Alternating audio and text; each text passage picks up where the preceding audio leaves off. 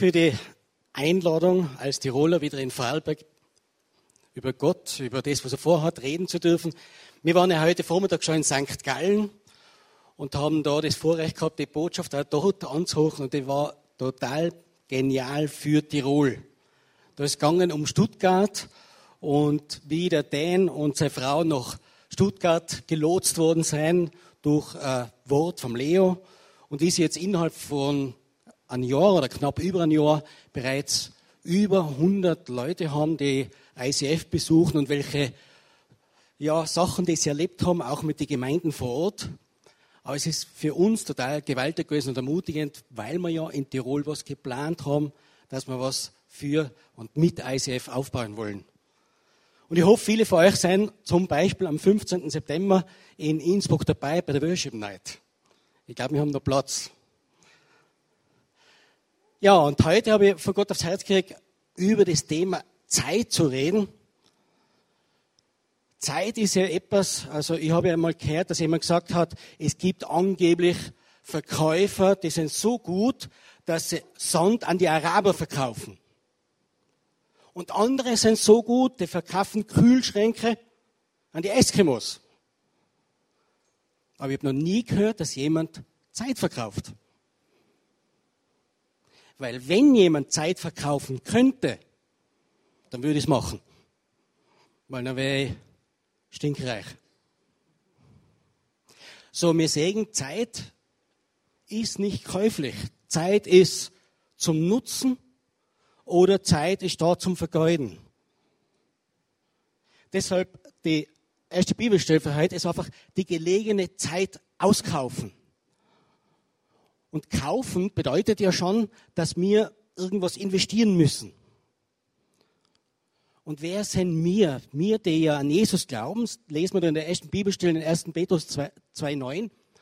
Ihr aber seid das auserwählte Volk, das Haus des Königs, die Priesterschaft, das heilige Volk, das Gott selbst gehört. Er hat euch aus der Dunkelheit in sein wunderbares Licht gerufen, damit ihr seine machtvollen Taten verkündet. Und etwas verkünden brauche ich Zeit. Jetzt eine Frage, können wir vielleicht mal kurz nachdenken über den letzten Tag, die letzte Woche. Wie viel Zeit habe ich denn wirklich genutzt für ihn, für sein Reich? Oder wo war die Zeit? Man sagt, dass der durchschnittliche Zeitverbrauch für Fernsehen in unserer Region drei Stunden sein soll. Pro Tag. Wie viel Zeit brauchen wir für Internet oder andere Foren im Internet? Und Gott sagt, wir sollen die Zeit effektiv ausnutzen. Einerseits, in der nächsten Bibelstelle lesen wir, in 2. Korinther 5, 17 bis 20, da steht erstens einmal, wenn also ein Mensch zu Christus gehört, ist er schon eine neue Schöpfung. Was er früher war, ist vorbei. Etwas ganz Neues hat begonnen. Ich kann mich erinnern, vor 21 Jahren, ich hätte mir das nie vorgestellt, dass das gibt, dass das Alte vergeht und was Neues anfängt. Jesus kann das machen, dass Neues anfängt. Und ich weiß, viele von euch haben das erlebt da, dass was Neues angefangen hat. Ein neues Leben, das Gott dann auserholt hat. Und wir sollen das weitererzählen. Weil wenn wir da lesen, dann steht, das alles aber kommt von Gott. Obwohl ich sein Feind war, hat er sich durch Christus mit mir ausgesöhnt und mir den Auftrag gegeben, seine Versöhnungsbotschaft weiterzugeben. Das heißt, einerseits lesen wir, wir sind ein Geschlecht, eine königliche Priesterschaft. Das heißt, ein Priester, wie man es ja richtig sehen soll, vom Evangelium her, von der Bibel her, steht vor Gott, könnte man so ungefähr sagen. Und vor Gott macht er gewisse Sachen, sehen wir dann. Und andererseits sind wir Botschafter. Botschafter an Jesusstadt. Kennt jemand von euch vielleicht einen Botschafter persönlich? Stellt euch einmal vor, ein Botschafter ist von einem Land ausgesandt in ein fremdes Land, um dort das eigene Land mit allem Drum und Dran zu vertreten.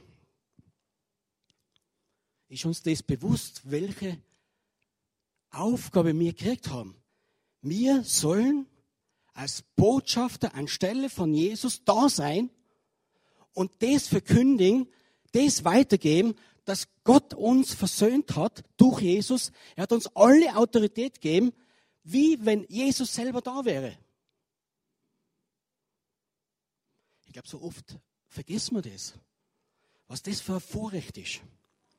Ja, und welche Aufgaben hat denn jetzt nun so ein Priester oder Botschafter? Und da glaube ich, ist ja oft so, dass wir leider so ein bisschen ein falsches Bild haben, wie wir aufgewachsen sein, besonders bei uns in dem katholischen Land, wo wir einfach eine ganz andere Vorstellung von Priester haben. Priester in der Bibel, im Alten Testament, der hat eine ganz andere Aufgabe gehabt. Und da lesen wir in der nächsten Bibelstelle, in, in 1. Mose, äh, 5. Mose, damals sonderte der Herr den Stamm Levi aus den übrigen Israeliten aus und übertrug ihm besondere Aufgaben. Also eben ganz besondere Aufgaben gehabt. Die Nachkommen Levis sollten die Lade mit dem Bundesgesetz des Herrn tragen, dem Herrn als Priester dienen und dem Volk den Segen des Herrn zusprechen, wie es bis heute geschieht.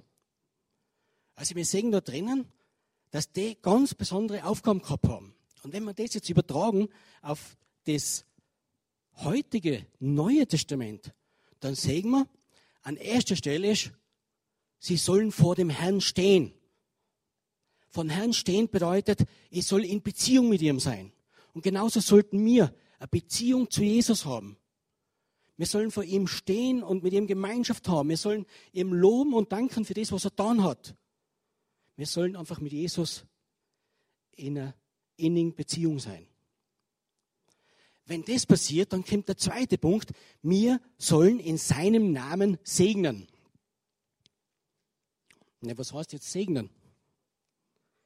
Segnen kann man übersetzen mit jemandem Gutes zusprechen, Gutes wünschen, für jemanden etwas Gutes tun. Und da ist eigentlich so, wir lesen in der nächsten Bibelstelle, es gibt zwei Bereiche, wo wir segnen sollen. Der eine Bereich ist in Galater 6, Vers 10. Solange wir also noch Zeit haben, wollen wir allen Menschen Gutes tun, besonders denen, die mit uns durch den Glauben verbunden sind. Kannst du mal nach links und rechts schauen? Ist da jemand mit dir verbunden? Was steht da? Du sollst dann dieser Person was tun? Gutes. Also frage mal, soll ich meiner Person links oder rechts Gutes tun und was soll ich denn gerade tun? Aber es steht einmal an erster Stelle besonders die, die mit uns im Glauben stehen. Und dann steht in Timotheus 5,8, wenn aber jemand für die Seinen und besonders für die Hausgenossen nicht sorgt, so hat er den Glauben verleugnet und ist schlechter als Ungläubiger. Also wir sehen, wir sollen zuerst einmal da sein für die Personen, die mit uns im Glauben stehen, für unsere eigene Familie, da soll man da sein, an erster Stelle. Da soll man genauso das Licht und das Salz sein. Und an zweiter Stelle soll man für die Welt da sein, für die, und jetzt sage ich mal so, die noch draußen sind, die jetzt noch nicht da sein. Da soll man genauso den Segen umsprechen.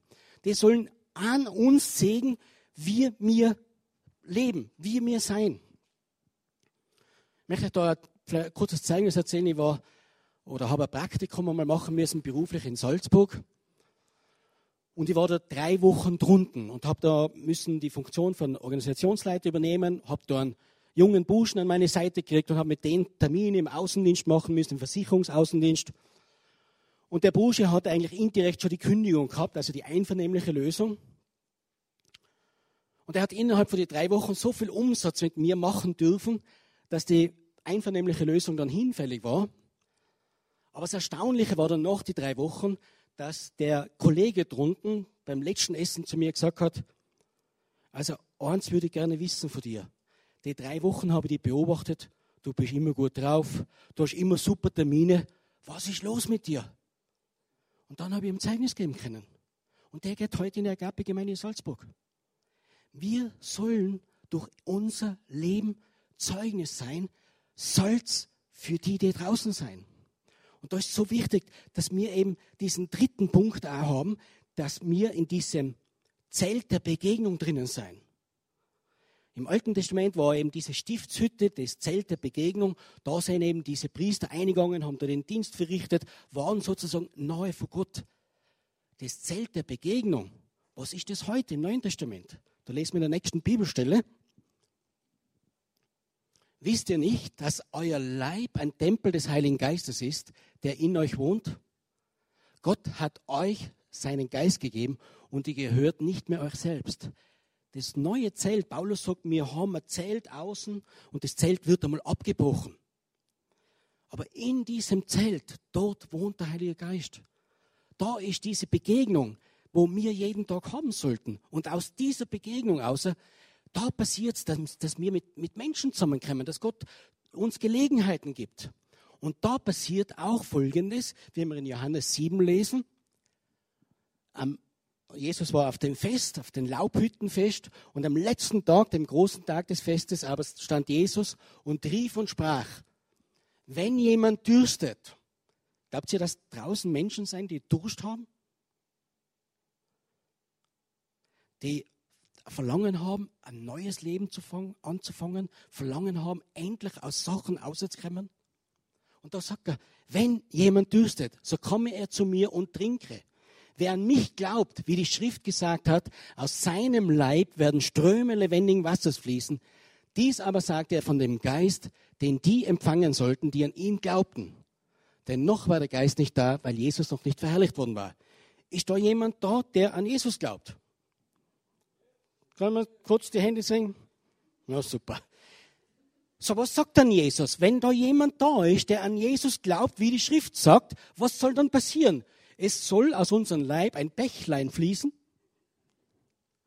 Na, ist ja drinnen, es soll nicht ein Fluss fließen, sondern Ströme von lebendigem Wasser. Lebendiges Wasser macht was? Lebendig.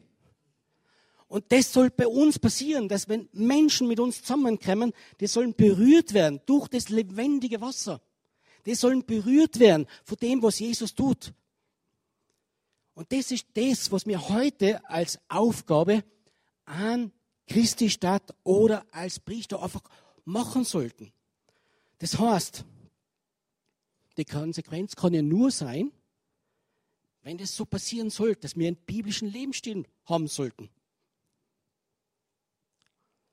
einen biblischen Lebensstil jeden Tag?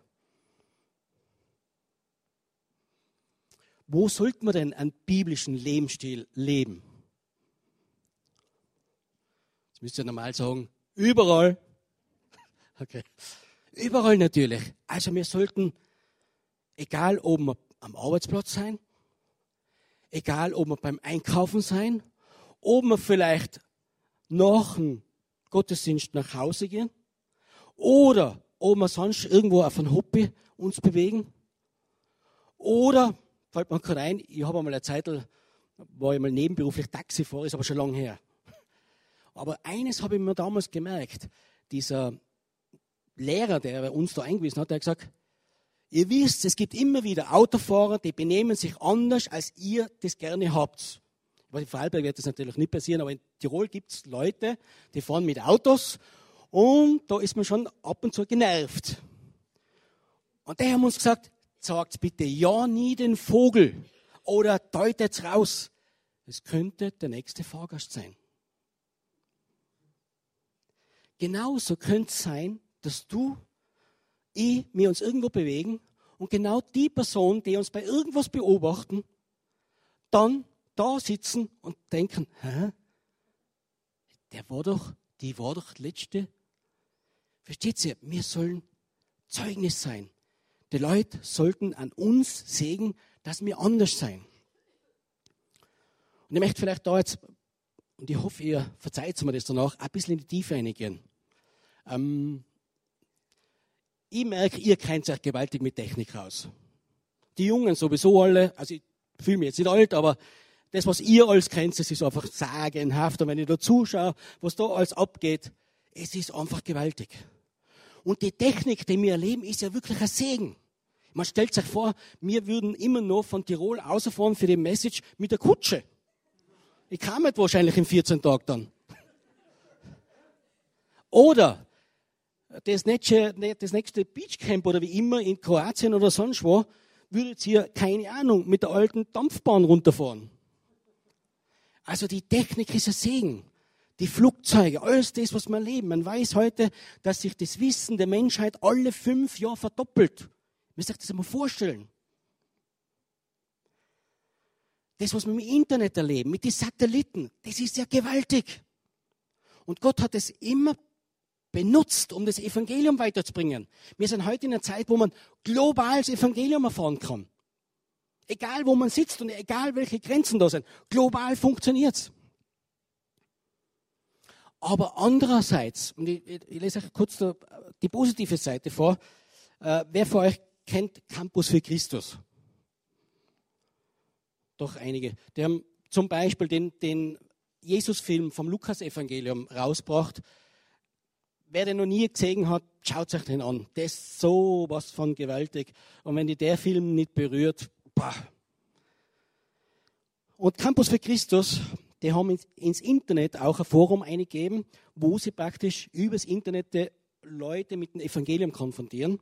Die haben zum Beispiel im Juni eine Million 030.581 1000 Internetsurfer per Mausklick die bekräftigt haben, eine Glaubensentscheidung für ein Leben mit in der Nachfolge von Jesus Christus gefällt oder den christlichen Glauben erneuert zu haben. Stellt euch das einmal vor. Nur im Juni über eine Million. Gewaltig, was da im Internet abgeht.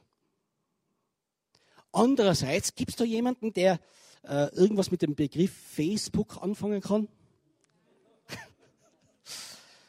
Mir hat es vor kurzem erschüttert, wo ich von Christen einen Eindruck gelesen habe, was die an Ungläubige Verantwortung geben über den Glauben an Jesus.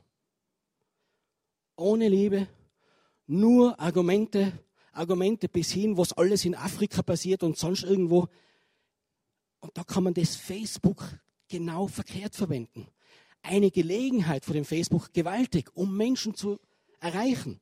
Aber auf der anderen Seite ist es auch wieder etwas, wo man aufpassen muss. Es gibt immer zwei Seiten von dem Facebook. Und da möchte er in der Botschaft dann später ein bisschen auf das hinkommen.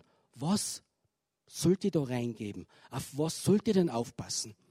Warum ist es so wichtig? Es gibt, ähm, kann ich auch kurz noch vorlesen, wissen, glaube ich, die, die wenigsten. Warnung, keine Bilder ins Internet. Interview mit dem Schweizer Radio DRS. Kennt ihr Schweiz? Ja? Gibt es welche da, gell? warnte der Schweizer Datenschutz- und Öffentlichkeitsbeauftragte Hans-Peter Thür davor, persönliche Bilder ins Internet, zum Beispiel bei Facebook zu stellen bzw. zuzulassen, dass dort welche veröffentlicht werden.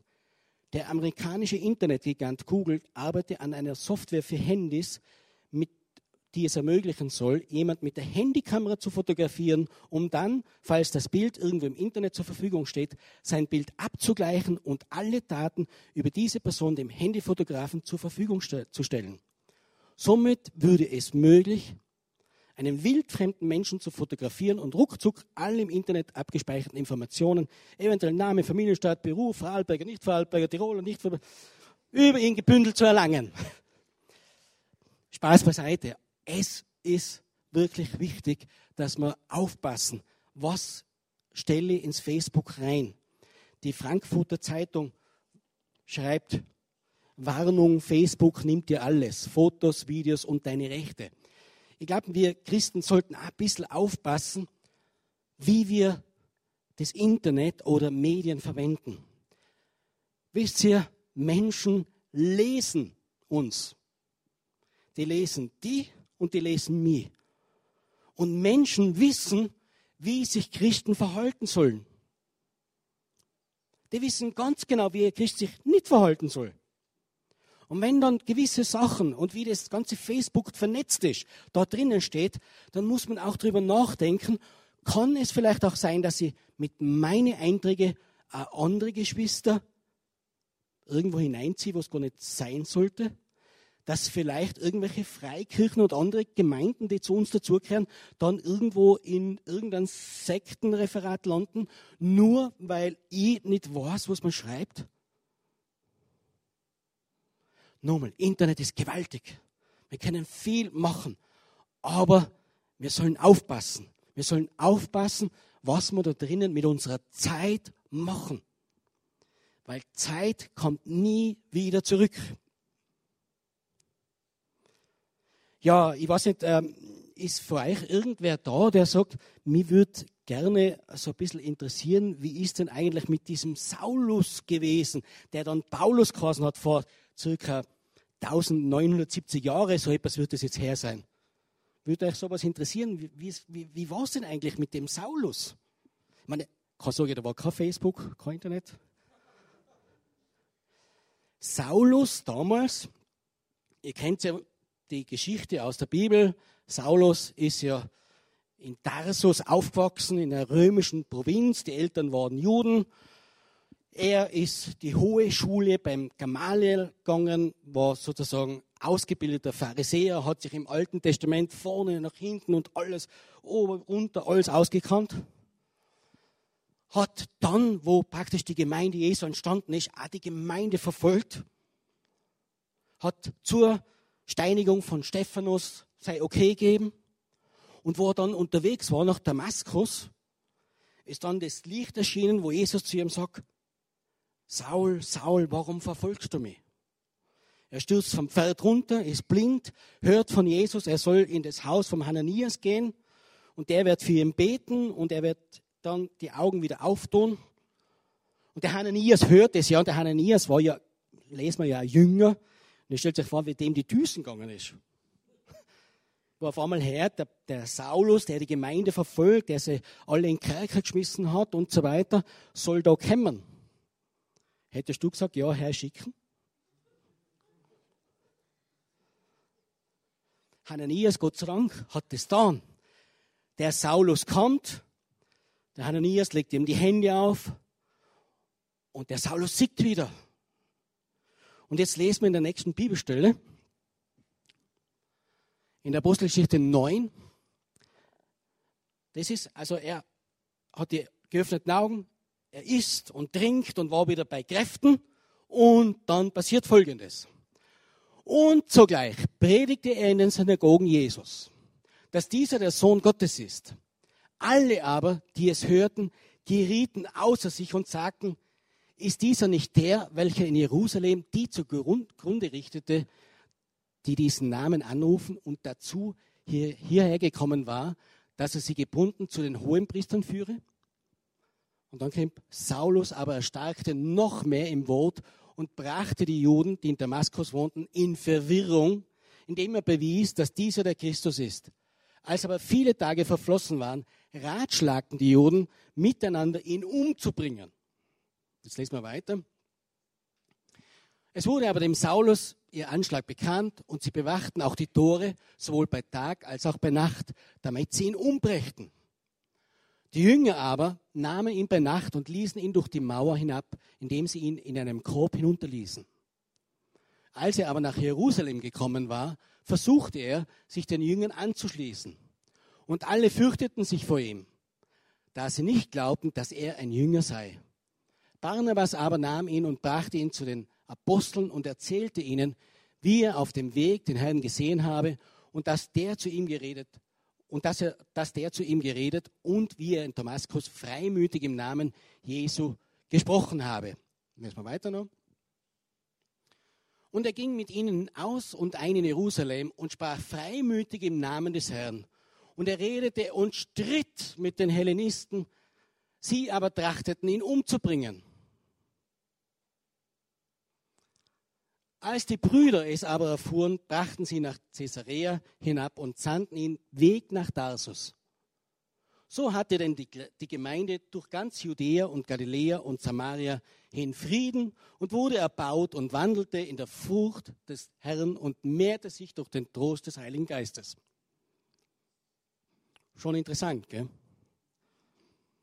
Also wenn wir das so lesen würden, jemand nimmt Jesus an und die Post geht ab in Tonbirn und in Feldkirch und in Bludenz und er fährt durch einen Tunnel durch nach Landeck und überall ist der, so, der Mann so gut drauf, weil er überall sozusagen die Bibel kennt und bringt alle in Verwirrung.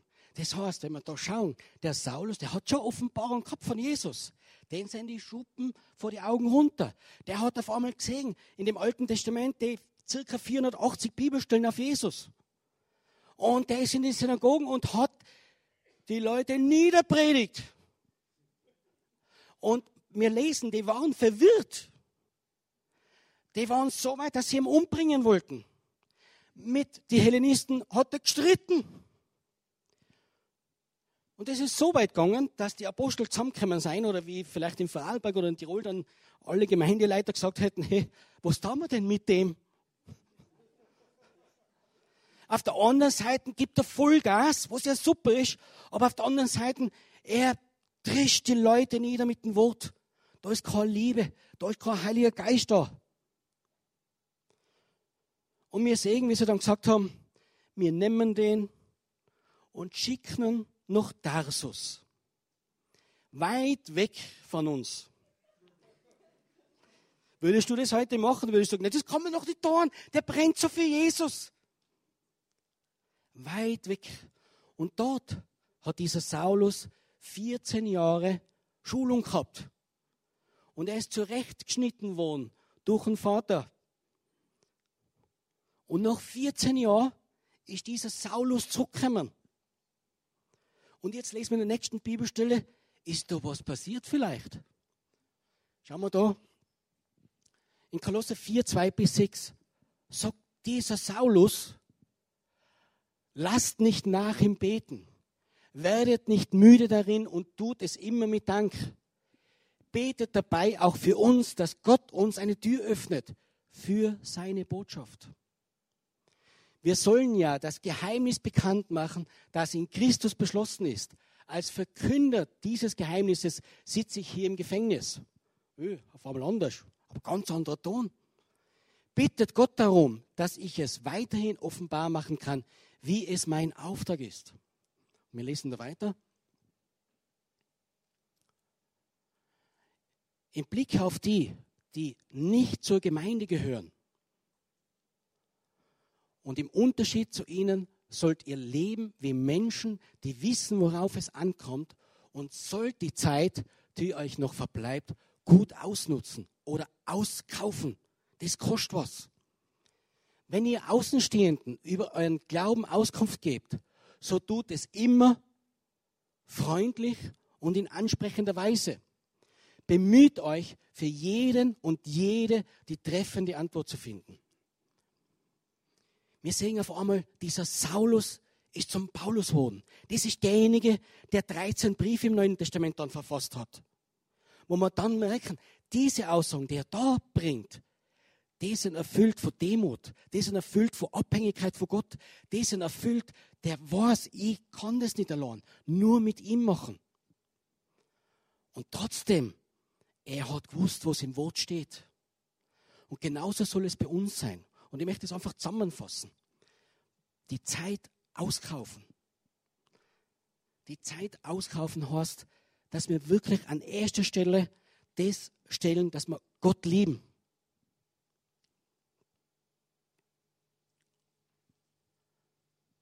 Dass wir Zeit mit ihm haben und nicht nur am Sonntag, sondern 24 Stunden. Weil jeder von uns hat gleich viel Zeit. Nur wir verbringen vielleicht die Zeit anders. Deswegen heißt die Zeit auskaufen.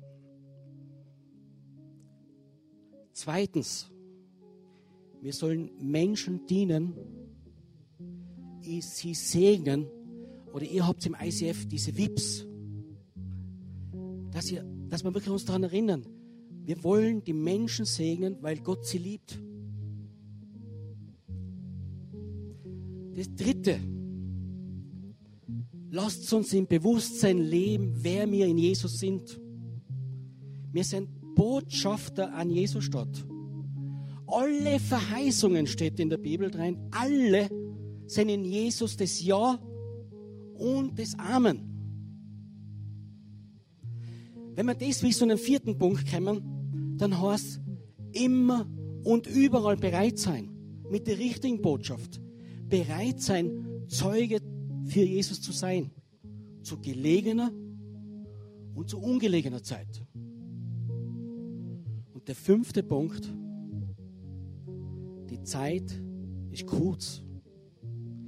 Wenn man ein bisschen die Nachrichten hört, wenn man schaut, was rund um uns läuft, 80 Prozent der Bibelstellen, die auf Jesus geschrieben sind, sind erfüllt. 20 Prozent circa sind offen. Jesus kommt wieder. Wir sollen unsere Talente, die wir von Jesus gekriegt haben, unsere Fähigkeiten, wir sollen sie einsetzen für ihn, für sein Reich. Egal, ob du bei ISF bist oder woanders, setz sie ein für das Reich Gottes, bis alle Menschen errettet werden. Und wir werden noch ganz ein gewaltiges Wirken erleben. Aber dazu bist du notwendig und ich. Dazu ist notwendig, dass wir die Zeit effektiv auskaufen und nicht die Zeit vergeuden. Lasst uns noch kurz ausstehen. Ich möchte noch gerne beten, wenn Sie wollt. Halleluja. Ja, Jesus, wir wollen dir Danke sagen. Du bist derjenige, der unsere Zeit in deine Hände hat. Du bist der Einzige, der über Raum und Zeit ist. Und Jesus, wir beten, dass du uns hilfst, dass wir die Zeit effektiv auskaufen für dein Reich. Wir wollen da von ganzem Herzen Danke sagen, dass wir an deiner Stelle wirklich eine Botschaft haben. Dass wir eine Botschaft haben für Errettung, für Erlösung. Dass wir eine Botschaft haben für Wiederherstellung. Eine Botschaft von Zeiten der, der Erquickung für, für unsere Nachbarn, für die Leute, die mit uns arbeiten, für unsere Umgebung. Und wir beten, Heiliger Geist, dass du uns hilfst, damit wir für Jesus Zeuge sein.